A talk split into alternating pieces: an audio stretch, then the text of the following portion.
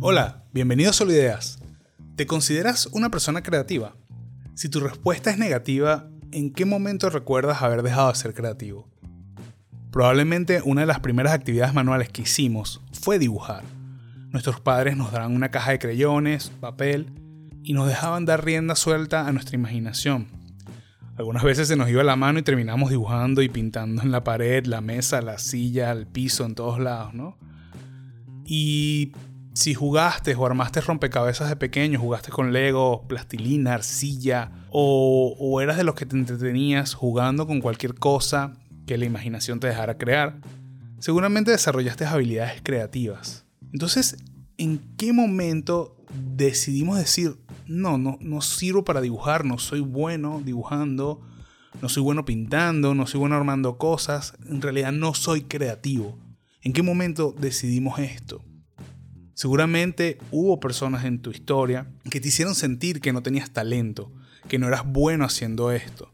Y cada uno de esos momentos creó en ti una cicatriz, una cicatriz creativa. Y en realidad, una de las principales razones por la cual nos decimos a nosotros mismos que no somos creativos no es más que el miedo a ser juzgados. En este episodio de Solo Ideas te quiero hablar de cómo esas situaciones nos han generado desconfianza, cómo nos han generado una percepción de nosotros mismos que no es real. Te hablaré un poco también sobre este concepto de cicatrices creativas y, te voy a contar también un poco de mis cicatrices creativas y cómo he logrado convivir con ellas.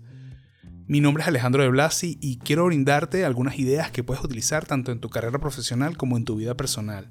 Desde ya, muchas gracias por escuchar el podcast y espero que disfrutes de este episodio.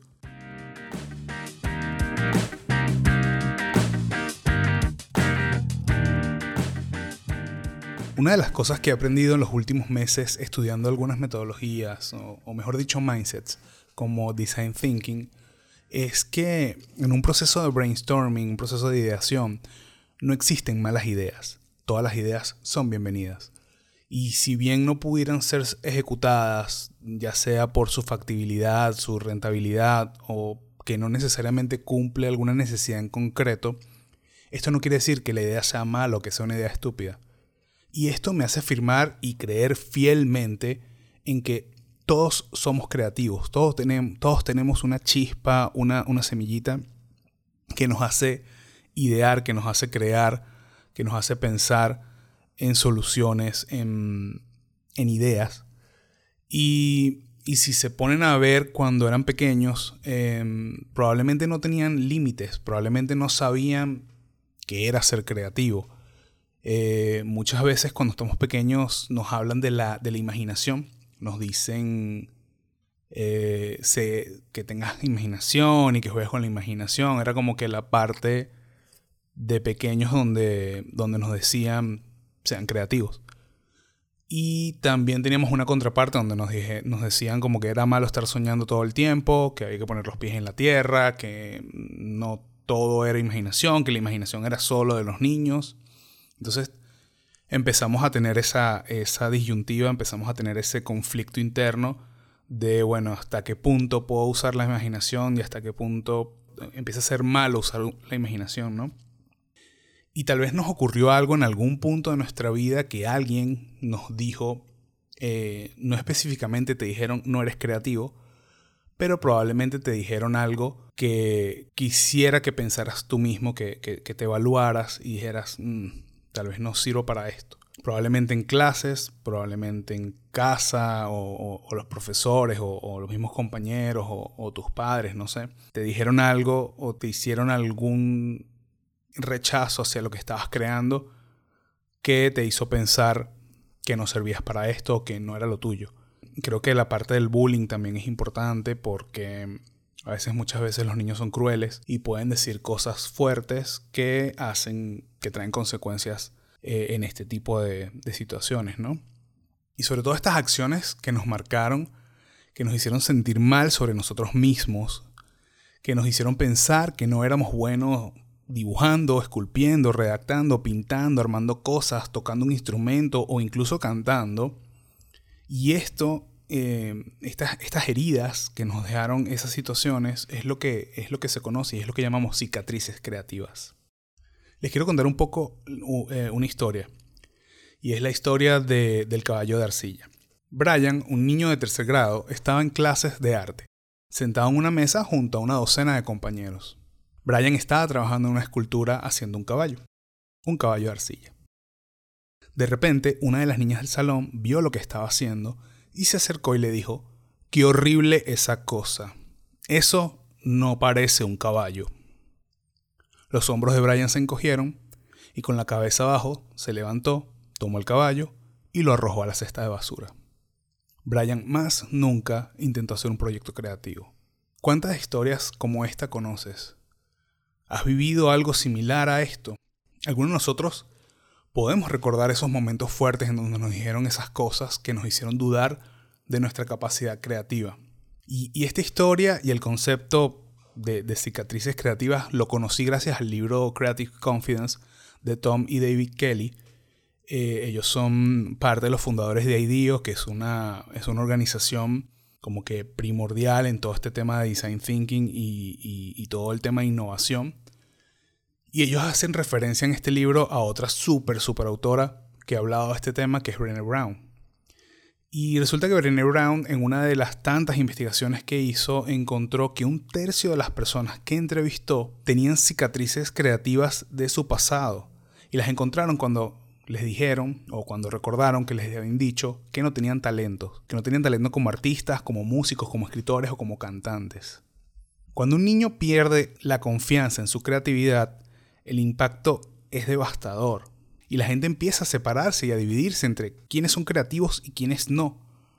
Olvidando aquellos momentos cuando de niños estábamos amando dibujar y contar historias y utilizar la imaginación al 100%.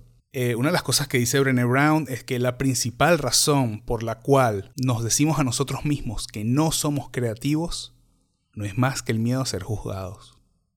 Cuando las escuelas no toman en serio las asignaturas relacionadas a las artes, empezamos a sentir cómo la creatividad se devalúa. Y a menudo vemos a nuestros maestros y a nuestros padres tratando de aconsejarnos y decirnos, o aconsejando a los jóvenes diciéndoles que estudien carreras convencionales, que se alejen de lo artístico.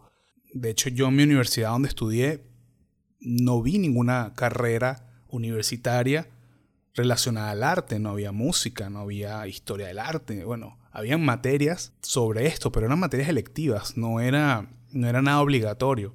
Y creo que, eso hace que se menosprecie un poco todo el tema, todo el tema de la creatividad, todas estas materias que, estimulan la creatividad, todas estas asignaturas que, tienen como fin eso. Eh, y en el colegio lo vemos también, que, que le dan más valor a matemáticas, al lenguaje, a muchas otras materias y por ahí la parte de música y creatividad y, arte no, no, le dan tanto valor. De hecho, yo en mi colegio donde estudié nunca vi ninguna asignatura de música.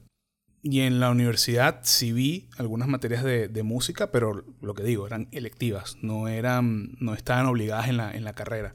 Bien podía haber, en vez de escoger las de música, haber escogido unas de deporte y los créditos valían lo mismo. Así que en vez de estudiar apreciación musical, hubiese estudiado, hubiese, no sé, eh, incursionado en el voleibol y por ahí me hubiese perdido esa asignatura tan, tan buena que, tuve.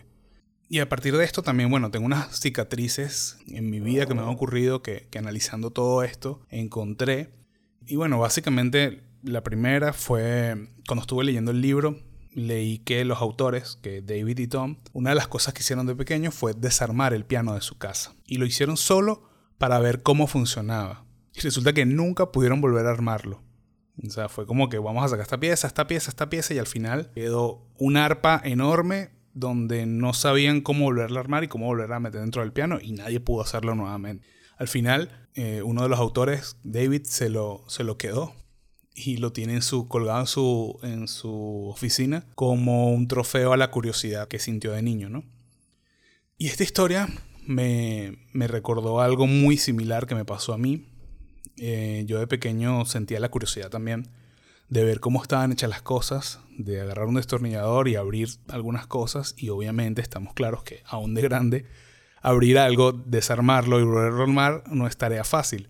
Seguramente te van a sobrar tornillos, seguramente después no vas a saber cómo es la forma de ensamblarlo nuevamente. Por suerte ahora ya hay videos y tutoriales en YouTube que, que, te pueden ayudar un poquito más, pero en esa época cuando yo era niño, en los 80, la verdad es que no había nada de eso. Y si rompías algo, pues a menos que lo llevaran a reparar con alguien que supiera, pues quedaba roto. Y este tipo de, cosas me trajo una mala fama en mi, en mi casa, en mi familia, y empezaron a saltar un montón de, de apodos y sobrenombres, y empezaron a llamarme Terminator, Destructor, y algunos otros que eran mucho más fuertes, ¿no? Pero tenía que ver como que todo lo que yo tocaba lo destruía, como que todo lo que yo tocaba se dañaba. Incluso una vez se dañó un televisor porque la magnetización del Nintendo hizo que, toda la pantalla se viera morada, se viera violeta. Y nada, obviamente me lo recriminaron a mí porque yo era el que jugaba a Nintendo todo el día. Entonces son, son ese tipo de cosas que, que viendo en retrospectiva ahora es como que te afectan que te digan esas cosas porque la verdad es que a mí no me quedaban más ganas de volver a intentar arreglar algo o no me quedaban ganas de volver a, o de volver a ver cómo estaba hecho algo. Y la verdad es que tenía bastante miedo de que me siguieran diciendo esas cosas tan fuertes, ¿no? Otra historia, otra cicatriz que recuerdo es que, bueno, los que me conocen saben que hablo hasta por los codos, que me encanta hablar, que no me callo nunca. Y esto era como que un motivo de, de, risa en mi familia, porque de pequeño, tipo, contaba todas las, las, caricaturas, todos los dibujitos que veía. O sea, no sé, acaba de ver el último dibujito de Tony Jerry y iba y hablaba con, con los empleados de mi papá y les decía no sé, les contaba desde que el ratón salió de la madriguera y todo lo que hizo y cómo Tom intentó agarrarlo y no lo pudo agarrar. Y, o sea, contaba de cabo a rabo todo el cuento. Y la, la, manera de, lidiar con eso fue como pensar que Alejandro no se calla nunca. Alejandro habla hasta por los codos. De hecho, un amigo de mi papá que le dijo, pobrecito, te salió mudo el hijo. Eh, y esto era un chiste que se repetía mucho en mi casa. Y, yo lo que veo es, wow el potencial que tenía yo como storyteller era mucho y probablemente em, esto lo mató un poco también, ¿no? Y, hizo que, tuviera miedo a contar historias nuevamente o a hablar. Otra, otra, otra cicatriz que recuerdo fue en, la escuela, en, la secundaria. Em, nos tocó hacer una obra de teatro y, y la verdad es que fue una obra de teatro donde nosotros teníamos que hacer el guion, teníamos que hacer la dirección, teníamos que actuar, teníamos que hacer todo. Y la verdad es que unos niños de 12 años haciendo esto em, tampoco eran expertos. El hecho es que el feedback que recibí de, la profesora fue, si vuelvo a ver la obra de teatro, voy a vomitar.